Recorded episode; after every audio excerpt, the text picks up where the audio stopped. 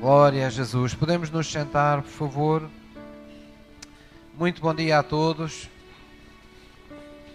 Nós estamos aqui hoje para celebrar o verdadeiro Natal. O louvor pode descer e também acompanhar-nos no lugar. Ora, muito bom dia a todos.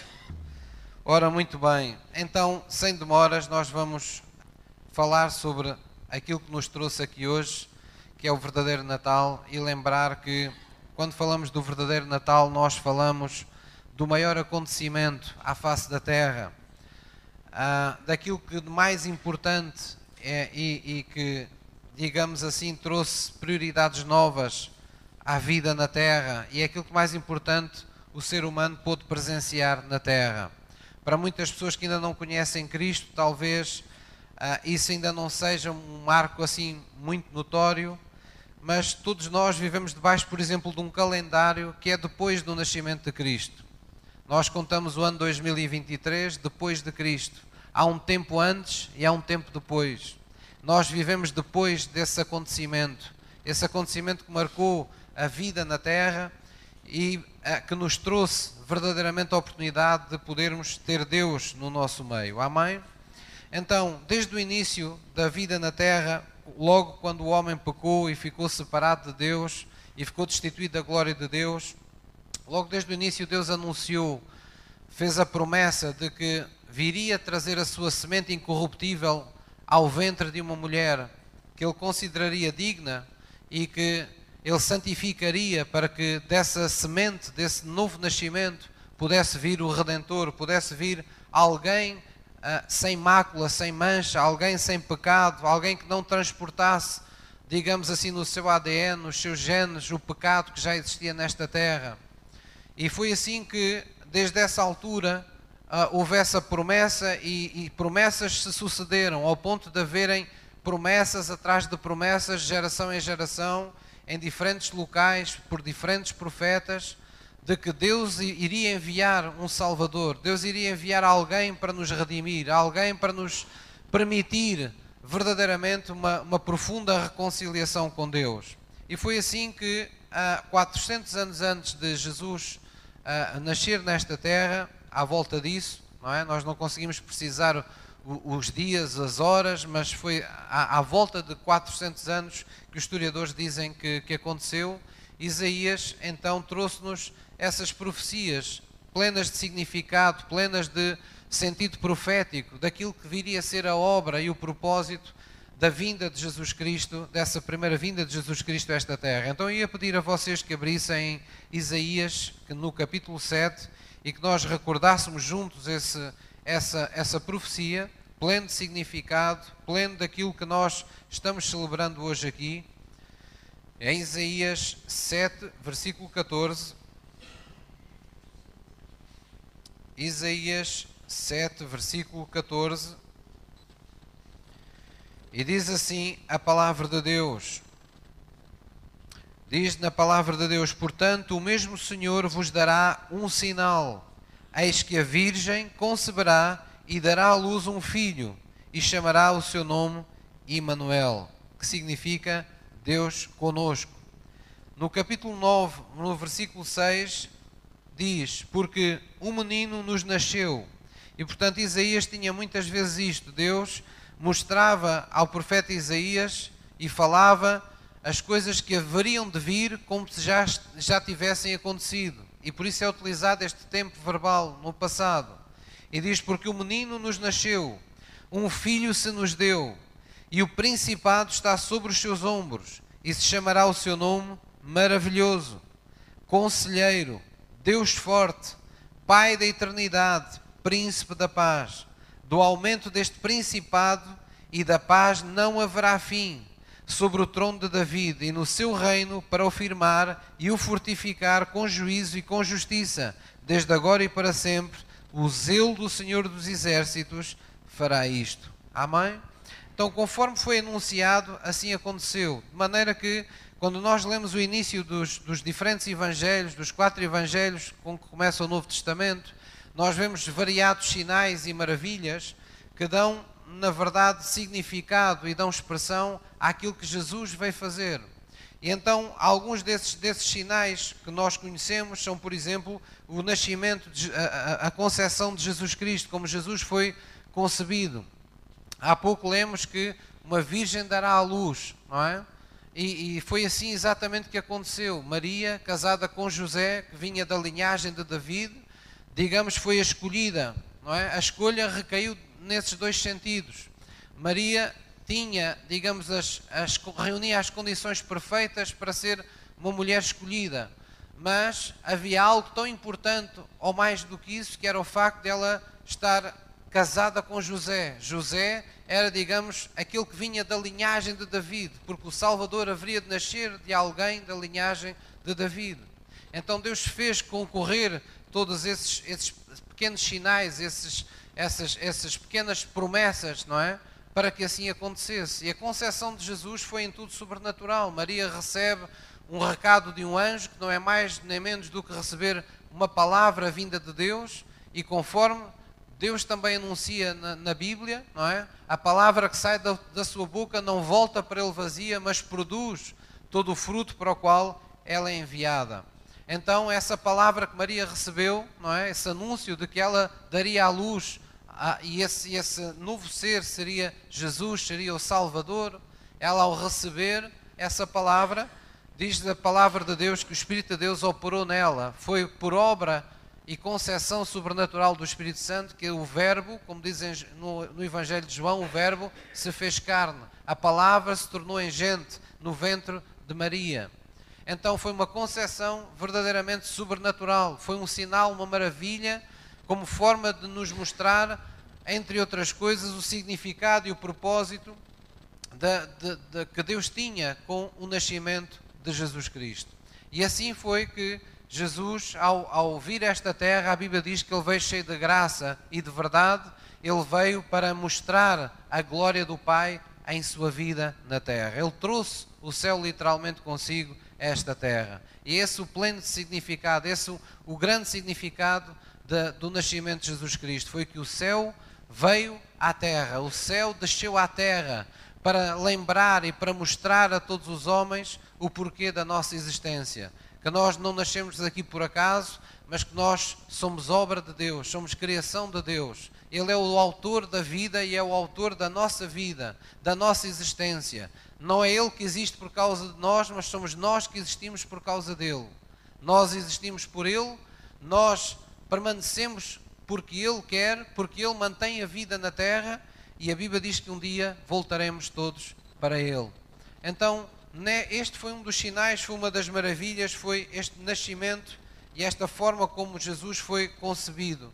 E isso nos, nos, nos diz a todos nós hoje que estamos no Espírito, a todos nós que amamos a Deus e que sabemos o que é a importância e o valor da palavra de Deus, que da mesma maneira também nós estamos no plano de Deus no sentido de que, tal como Deus fez com Maria, Deus quer que todos os dias, quando ouvimos a voz de Deus ecoar no nosso coração, ou num culto como este, nós recebamos essa palavra no nosso coração, com a mesma atitude com que Maria recebeu.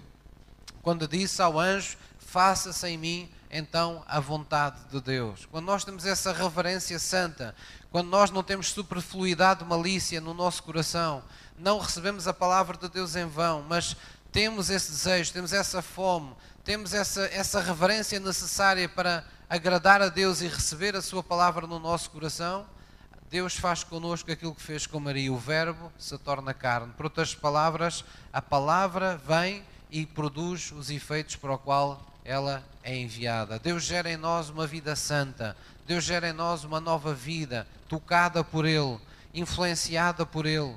E é por isso que a Bíblia nos diz que todo aquele que o recebe todo aquele que recebe Jesus. Como é que nós hoje recebemos Jesus? Quando recebemos uma palavra de salvação. Todo aquele que recebe Jesus lhe é dado o poder de ser feito filho de Deus. Ou seja, também nós nos tornamos filhos de Deus por uma palavra que se faz carne, por uma palavra que está debaixo da operação sobrenatural do Espírito Santo. Então, no nascimento de Jesus, nós vemos um plano original de Deus, mas vemos também a profecia, o espírito da profecia para a nossa própria vida, porque em tudo o que aconteceu em Jesus, Deus quer, na verdade, que se repercuta na vida de cada um de nós. Amém? Então foi para que não restasse também dúvidas de que naquela, naquele berço em Belém, naquela manjedoura, estava a luz que alumia a todo o homem que vem ao mundo. É assim que em João é descrito Jesus. Para que não restasse dúvidas, Deus fez mais um sinal e mais uma maravilha. E então o que é que ele fez? Aqueles que eram reputados por magos, aqueles que eram reputados por sábios, por entendidos, aqueles a quem todos reverenciavam por serem pessoas sábias, Deus os conduziu a seguir uma estrela que era diferente de todas as outras. E essa estrela os conduziu ao lugar onde Jesus iria nascer. E essa era uma forma de dizer àquelas pessoas daquele tempo que ali estava a luz verdadeira. É assim que na Bíblia é também anunciado Jesus Cristo como a estrela viva da manhã. Como a estrela viva da manhã, o mesmo dizer como o sol para nós, que todos os dias se levanta. Assim foi Jesus. Quando o sol se levanta, hoje, como em qualquer geração, como naquele tempo, como em qualquer altura deste mundo, não é? As trevas, a escuridão cessa e a luz começa a irradiar até que se torna um dia perfeito. E é assim que Deus descreve a vereda do justo, é assim que Deus descreve a vida daquele que está em Cristo. Porquê? Porque Cristo é essa estrela viva, foi essa estrela viva que se levantou para nos trazer um novo começo, para nos trazer um novo e vivo caminho na Sua presença. Então temos que contextualizar estas revelações naquele tempo também. Porque hoje nós, quando saímos de noite, não é? E sobretudo nesta altura de Natal, ainda mais, nós vemos luz por todo lado nós temos esta realidade que é a energia elétrica, não é? E há indústrias a trabalhar de noite, há empresas a trabalhar toda a noite, há coisas que não param durante toda a noite. Mas naquele tempo não era assim. Naquele tempo, quando caía à noite, e não é preciso ir àquele tempo, se calhar nas gerações do, do, dos meus avós, não é? Uh, para não ir mais longe, uh, sabíamos que quando caía, eles sabiam que quando caía a noite, a vida parava, é? as pessoas percebiam a limitação do que era a escuridão. As pessoas restringiam os seus movimentos, restringiam todas as coisas, porque literalmente aquilo era um momento de pausa, era um momento de quebra.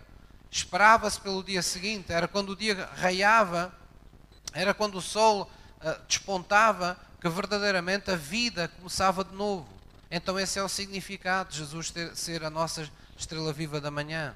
Sempre que Jesus alumia a nossa vida, há vida nova que se manifesta, há vida nova que se intensifica, há, há, há plano de Deus que se concretiza na vida daquele que crê. Posso ouvir uma mãe? Mas mais sinais aconteceram e vamos ver, vamos nos deter na mensagem de hoje num outro sinal que está em Lucas 2. Vamos abrir em Lucas 2, versículo 8. Lucas 2, versículo 8. Lucas, capítulo 2, versículo 8. E estes foram outros sinais e outras maravilhas que aconteceram naquela altura e plenos de significado quanto àquilo que Jesus viria fazer. Estavam pastores reunidos, pastores mesmo de ovelhas, não é? Reunidos, e uh, quando os anjos lhes anunciaram o nascimento de Jesus Cristo. E também aqui cada palavra conta, cada, cada estrofe, cada vírgula tem um significado profundo em termos espirituais.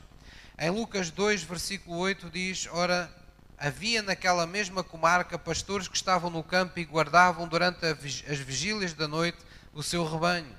E eis que o anjo do Senhor veio sobre eles, e a glória do Senhor os cercou de resplendor, e tiveram um grande temor. E o anjo lhes disse: Diga comigo, não temais, porque eis que aqui vos trago novas, quer dizer, notícias, não é? De grande alegria, que será para todo o povo.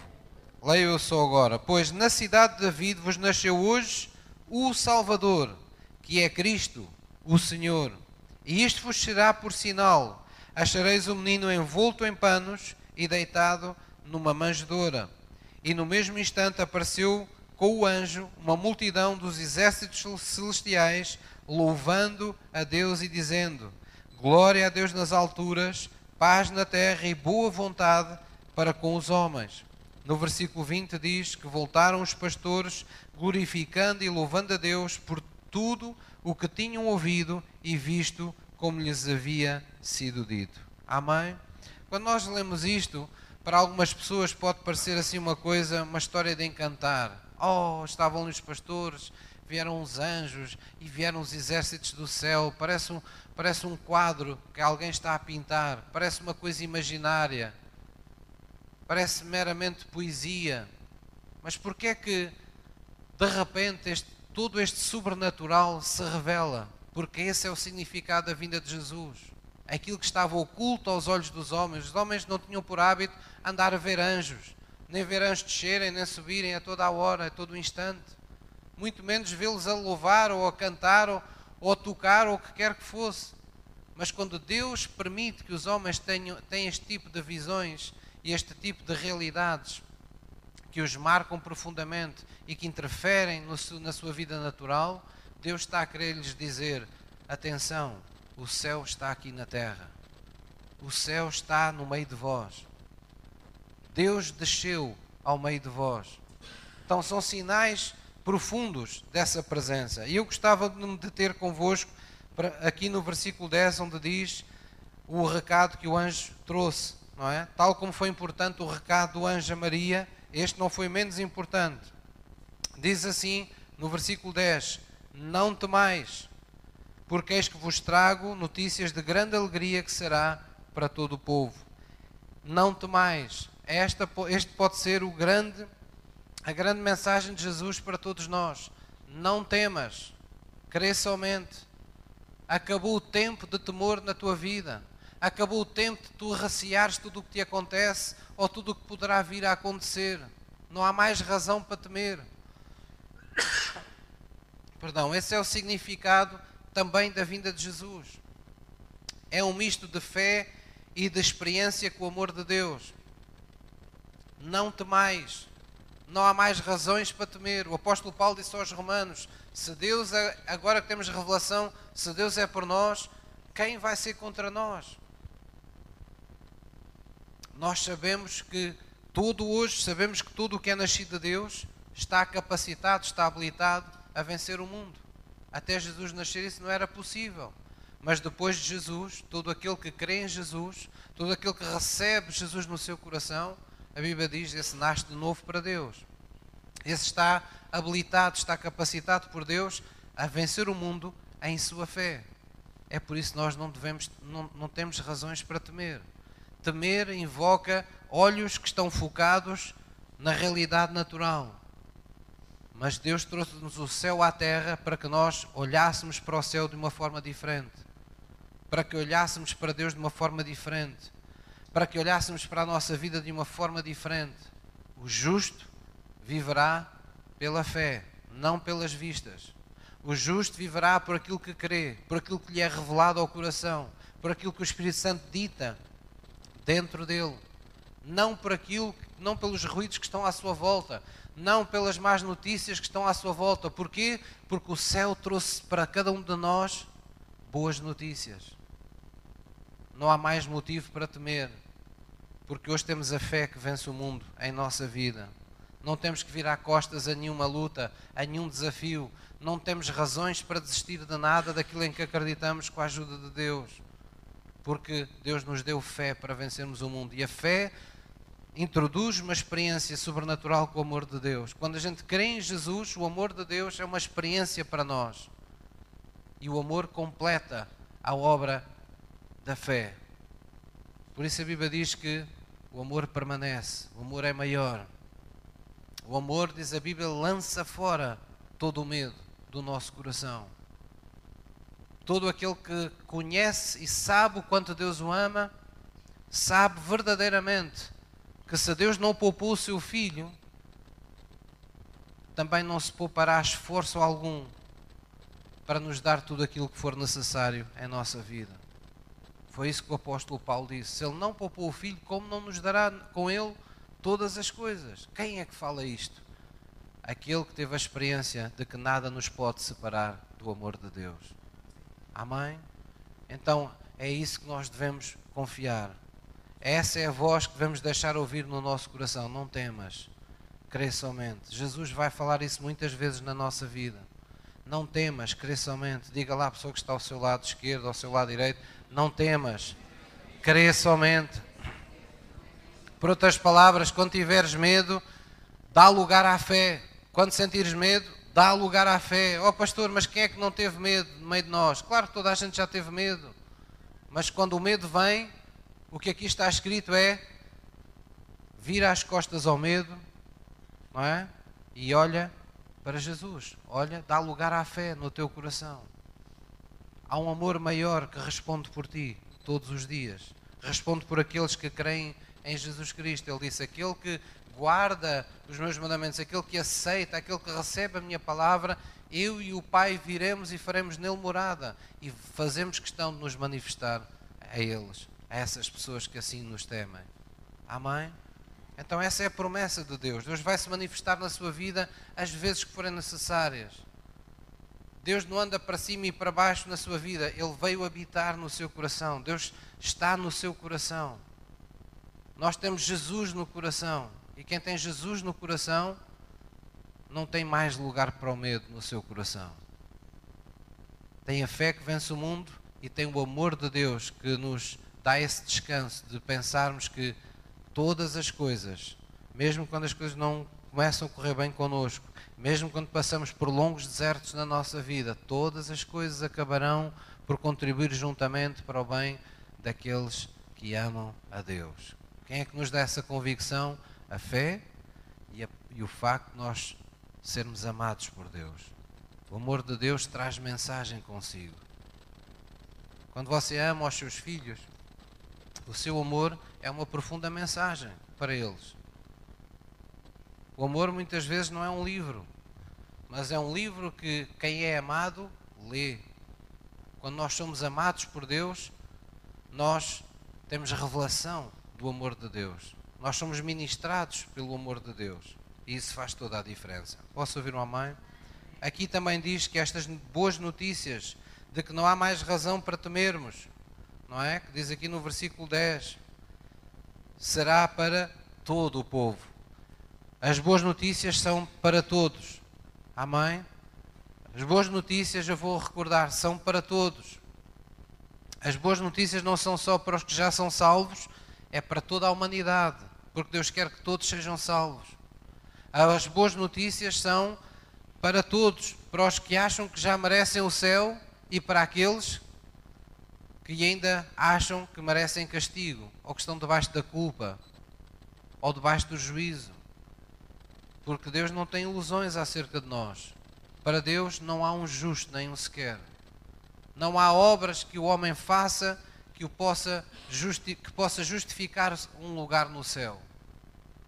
A Bíblia diz que não há um justo nem um sequer, mas todos pecaram e todos, de igual maneira, estão separados de Deus. E é por isso que celebramos a obra redentora de Jesus Cristo, porque essa obra nos permite a todos os que creem ter uma oportunidade de estar no céu e de ter o céu aqui na terra enquanto aqui estão em vida. Amém? Jesus mandou-nos orar, Pai nosso, que estás nos céus, não é? Santificado seja o teu nome, venha o teu reino, venha o céu sobre a minha vida, enquanto eu aqui estiver na terra, para que eu veja aqui na terra onde eu vivo acontecerem as coisas que acontecem na tua presença. Foi isso que Jesus veio trazer. E por isso o apóstolo Paulo disse aos Coríntios: ali estava Deus em Jesus Cristo, reconciliando consigo o mundo. Amém? No versículo 11 diz também o seguinte: Pois na cidade de David vos nasceu hoje o Salvador, que é Cristo o Senhor. Vos nasceu o Salvador. Hoje há movimentos ecuménicos e há movimentos que querem pôr muçulmanos, judeus, evangélicos, todos a orar dentro dos mesmos templos, para estarem todos orando a Deus, mas eu quero dizer que isso não é possível. Porque Deus não é muçulmano. Nós não podemos estar com um judeu que ainda está à espera que Jesus venha a primeira vez quando Jesus já veio. É um profundo erro. Ah, mas pastor, mas isso. Uma coisa é darmos bem com todas as pessoas, outra coisa é fazer carne picada. Nós não temos que fazer carne picada. nós temos Jesus Cristo, nós conhecemos o Salvador. Não há mais nenhum. O Buda não salva. O Maomé não salva.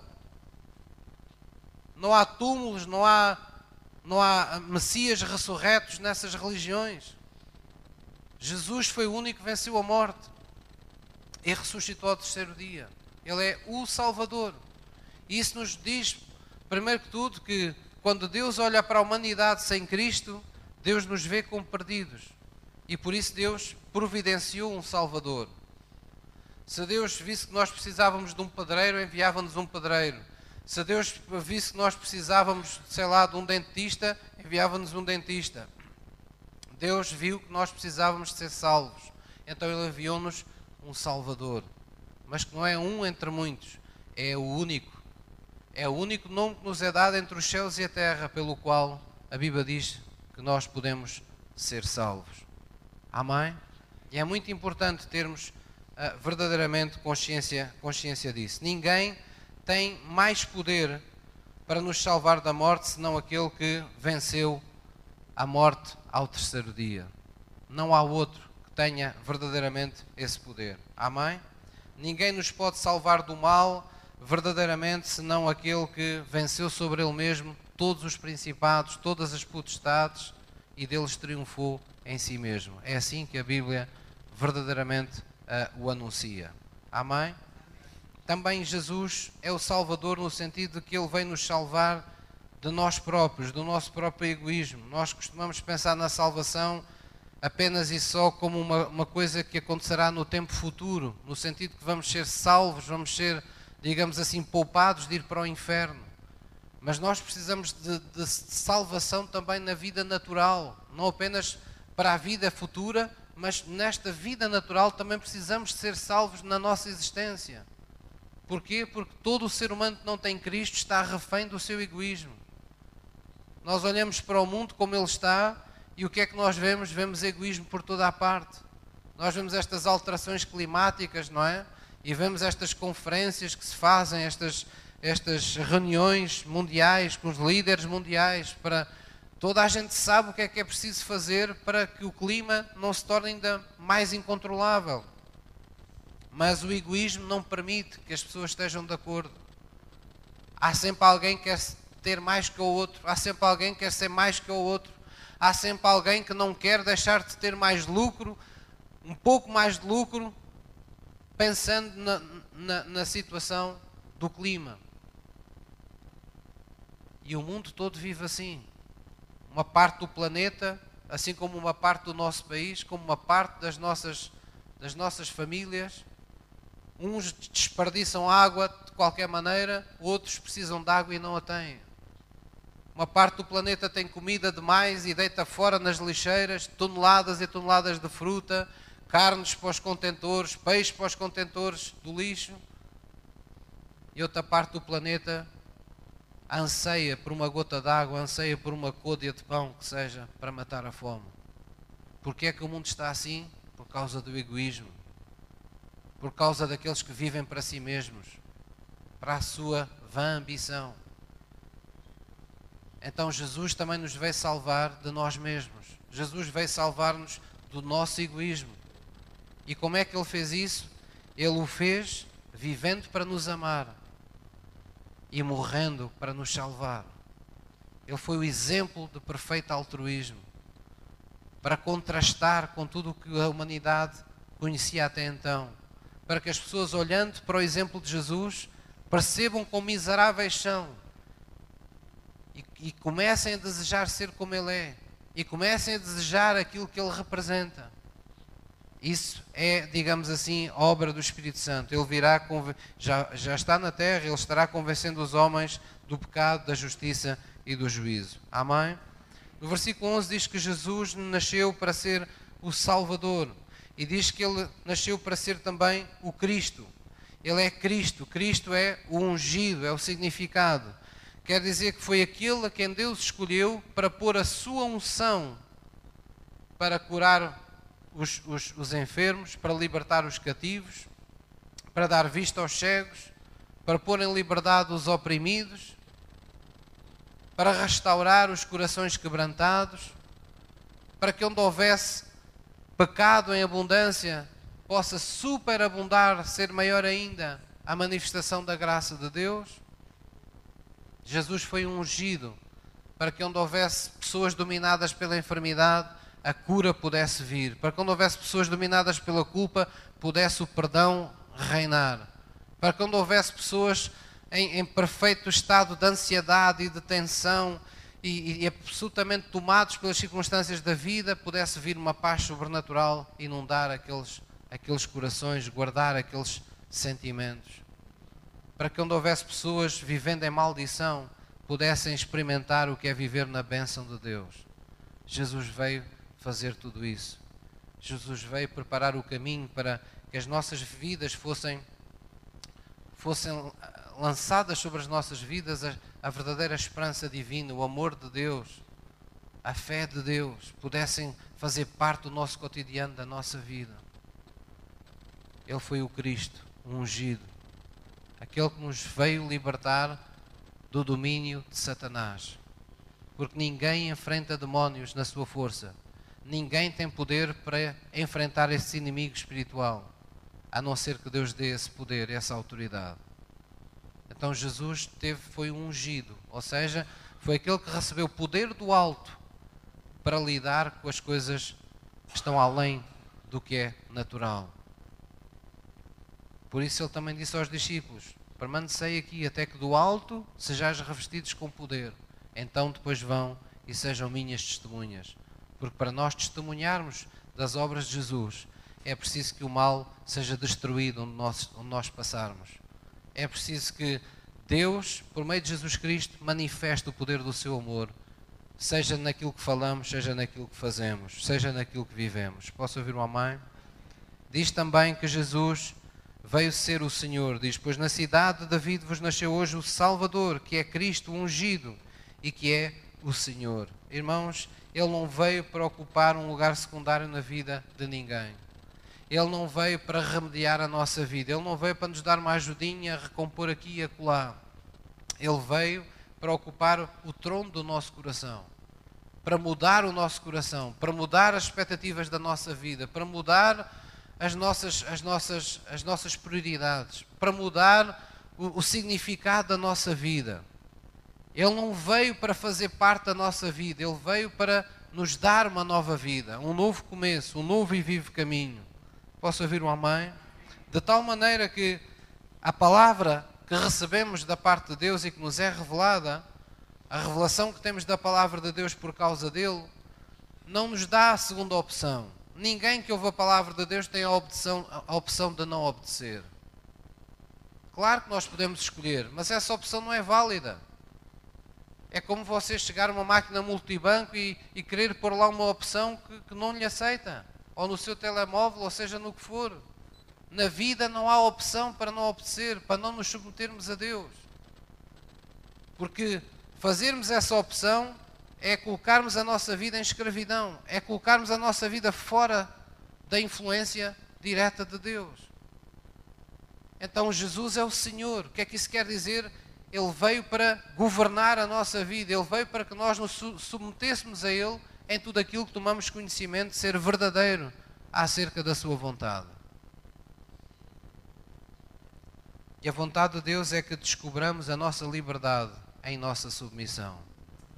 Na nossa sociedade, na cultura ocidental, na cultura que as pessoas têm, muitas das vezes atos de submissão são vistos como atos de escravidão, de contrição. Ah, por exemplo, quando as esposas são, são colocadas debaixo de um jugo não é? De um jugo uh, abusivo de maridos, ou quando uh, as pessoas são postas num, num, trabalho, como nós temos ouvido falar, absolutamente horrível, mas que ainda existe, não é? De escravidão no nosso tempo, de pessoas que vêm de várias partes do mundo e são encontrados em explorações agrícolas ou empresas no nosso país e que vivem como escravos, sem condições, onde as pessoas lhes ficam com os documentos, lhes ficam com, os, ah, com ah, com os rendimentos, com tudo, e vivem apenas com pancada e com intimidação e apenas com o suficiente para se manterem vivos e poderem continuar a trabalhar. Esta submissão de Deus nada tem a ver com isso. Esta submissão de Deus não é castrar a nossa liberdade, não é castrar a nossa possibilidade de pensar, de dirigir a nossa vida, pelo contrário. Deus quer reinar, mas é pelo amor. Deus quer que encontremos debaixo da autoridade da Sua palavra, debaixo de uma vida de obediência a Ele, a verdadeira liberdade sobre o inferno, sobre as trevas, sobre as circunstâncias da nossa vida. Porque Ele não dá poder a todos para acalmar os temporais da vida como deu a Jesus se nós não fizermos o que Jesus fez. Sermos obedientes sempre, em tudo, a Deus. Posso ouvir uma mãe? Então Jesus nos trouxe esse, verdadeiramente esse valor da obediência em nossa vida. No versículo 12 diz: E isto vos será por sinal: achareis o menino envolto em panos e deitado numa manjedoura. Amém? Então, na impossibilidade do homem se tornar Deus, Deus se tornou verdadeiramente homem, não é? E Jesus se fez em figura humana para nos permitir estar na presença de Deus. No versículo 13 diz: E no mesmo instante apareceu com o anjo uma multidão dos exércitos celestiais, louvando a Deus e dizendo: Glória a Deus nas alturas, paz na terra, boa vontade para com os homens. E era isto que eu vos estava dizendo: com, com Jesus o céu verdadeiramente desceu à terra, para que nós experimentássemos a paz sobrenatural de Deus no nosso coração para que nós experimentássemos qual é a boa, perfeita e agradável vontade de Deus. Se alguém hoje vier ter comigo e disser, ah, mas sabe, se calhar que você, ah, você é uma pessoa de boas intenções, mas se calhar não é bem Deus que você conhece, você criou essa ideia de Deus. Não, calma. Eu tenho experiências com Deus. Eu tive momentos em que emocionalmente outras pessoas sucumbiriam, não aguentariam. E eu senti eu vivi uma paz sobrenatural que tomou conta das minhas emoções. Eu senti o manto de Deus sobre a minha alma em momentos importantes da minha vida. Eu tenho uma experiência com Deus. Não, não, espera aí. Eu sei que Ele existe. Ele tem-se revelado a mim. Eu tenho visto Ele abrir caminhos na minha vida que de outra forma não seria possível serem abertos. Não, não, eu já experimentei a vontade de Deus, eu já vi na prática o que são versículos bíblicos acontecerem na vida de alguém. Eu vivi-os, eu experimentei o poder de Deus. Eu já fui curado de enfermidades, eu já fui perdoado dos meus pecados, vez após vez. E uma coisa é alguém dizer: Pronto, pronto, estás perdoado, outra coisa é eu sentir esse perdão dentro de mim, ao ponto de estar livre para prosseguir com a minha vida. Isso é a obra sobrenatural do Espírito Santo. Isso não existe por acaso. Isso existe porque Deus opera, porque a graça de Deus existe. Eu já tive momentos como vocês, muitas vezes na vida, de, de, me ver completamente ultrapassado e chorar de alegria, de comoção no espírito, por ver a mão de Deus me levar além daquilo que eu alguma vez imaginaria ou sequer mereceria. De vê-lo abrir caminhos que eu não tinha poder para os abrir de pôr pessoas a me ajudarem sem eu ter falado com elas, de pôr pessoas no meu caminho para mudar a minha vida sem que eu nada fizesse para que isso acontecesse. E essas experiências nos anunciam aquilo que Jesus veio fazer a esta terra, quando ele veio nascer nesta terra. Ele trouxe o céu. E hoje o céu está presente na vida de todo aquele que crê em Jesus Cristo. Amém? Eu vou pedir que fiquemos de pé, que o louvor suba, por favor. Vou abrir em Romanos 10, versículo 8. Romanos 10, versículo 8. Romanos 10, versículo 8.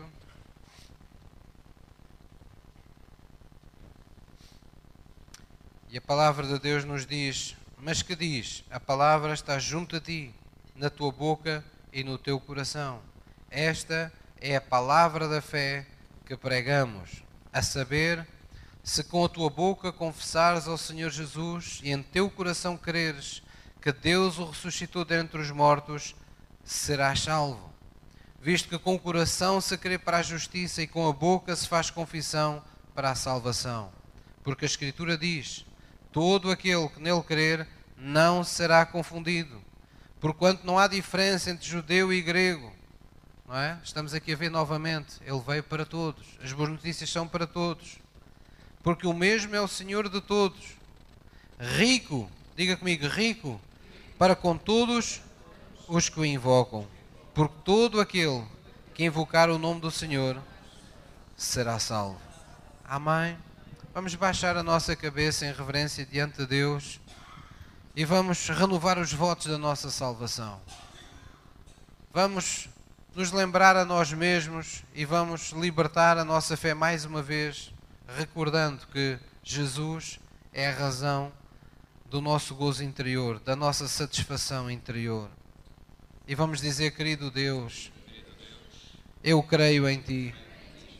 Eu creio que verdadeiramente Tu vieste a este mundo para me reconciliar contigo, com Deus o Pai para que eu tivesse a tua vida e a tivesse com abundância, para que tudo em minha vida mudasse ao som da tua voz, debaixo da operação do teu Espírito Santo, para que todo o caos da minha vida desse lugar à ordem do teu reino, do teu bom plano para a minha vida.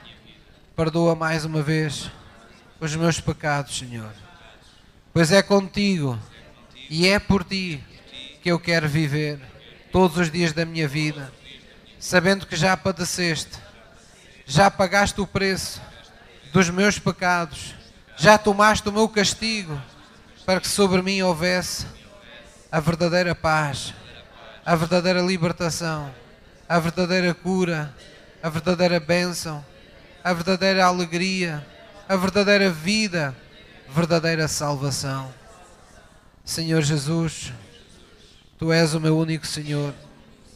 Não há outro Senhor além de Ti em minha vida. Tu és o meu Cristo. Tu és o meu Deus, o Deus forte da minha salvação, o meu conselheiro, aquele que me domina todos os dias da minha vida e que me enche de gozo e de satisfação e que renova em mim a mocidade, que perdoa todas as minhas iniquidades e que sara sempre todas e quaisquer enfermidades que surjam no decorrer da minha vida. Eu te confesso com a minha boca como o meu Senhor e te agradeço, Jesus, porque tudo em minha vida está sujeita à tua autoridade, à autoridade do teu nome, da tua palavra e por isso eu te louvo. Eu não temerei mal algum que venha até mim, que esteja ao meu redor ou que esteja preparado no futuro. Nada temerei, porque a tua fé está no meu coração. Eu já nasci de ti para vencer esta vida em minha fé e o teu amor é real no meu coração, de maneira que eu sei que ao me dar Jesus Cristo naquela cruz, com Ele já me deste todas as coisas que dizem respeito à minha vida. Senhor, eu te celebro nesta manhã, a Ti consagro a minha vida, desejando tomar a Santa Ceia nesta manhã, sabendo, Senhor, que quem come a Tua carne e bebe o Teu sangue permanece em Ti e Tu permaneces em nós. Senhor, eu me alimento de Ti voluntariamente nesta manhã para viver pelo Teu poder em glória, em nome de Jesus. Em nome de Jesus. Amém. Nós vamos adorar a Deus enquanto eu oro pelos elementos da Santa Ceia e nós vamos tomar Santa Ceia nos lembrando dessas boas novas de alegria, desse Salvador que nos nasceu e se alguma coisa está ainda por surgir na nossa vida, se alguma coisa está ainda por fazer, tudo numa palavra se resume: não temas, mas crê somente, porque o trabalho está feito, a obra está consumada. Deus não deixou nada por fazer. Deus cumpriu todas as coisas. Há bênção sobre a nossa vida. Há caminho aberto à nossa frente há unção sobre a sua vida. Não se deixe enganar pelo diabo. Muitas vezes nós ficamos nos tecendo teias e nos enredando em teias das nossas próprias palavras, das nossas próprias ideias, baralhados, confusos, por causa das vezes ou das situações que ainda não, digamos, se desbloquearam na nossa vida, mas não se deixe iludir por isso. Você não vive mais pelas vistas, você vive pela fé. Creia somente, porque o céu não está apenas lá em cima, está também aqui no meio de nós. E Deus disse-o de tantas maneiras. A Bíblia diz que Deus procura aqueles que o adoram em espírito e de verdade. O céu vem ao encontro daqueles que o buscam de coração, daqueles que o desejam, daqueles que estão sinalizados na terra como seus filhos. Ele ouve, ele atende às preces de um justo, ele atende para as nossas aflições e nos livra. Ele está aqui hoje para que ao tomarmos esta santa ceia possamos transportar em nós deste culto toda a paz, todo o vigor espiritual, toda a força, toda a capacidade que Deus reservou para cada um de nós. Glória a Jesus. Vamos adorá-lo todo o nosso coração.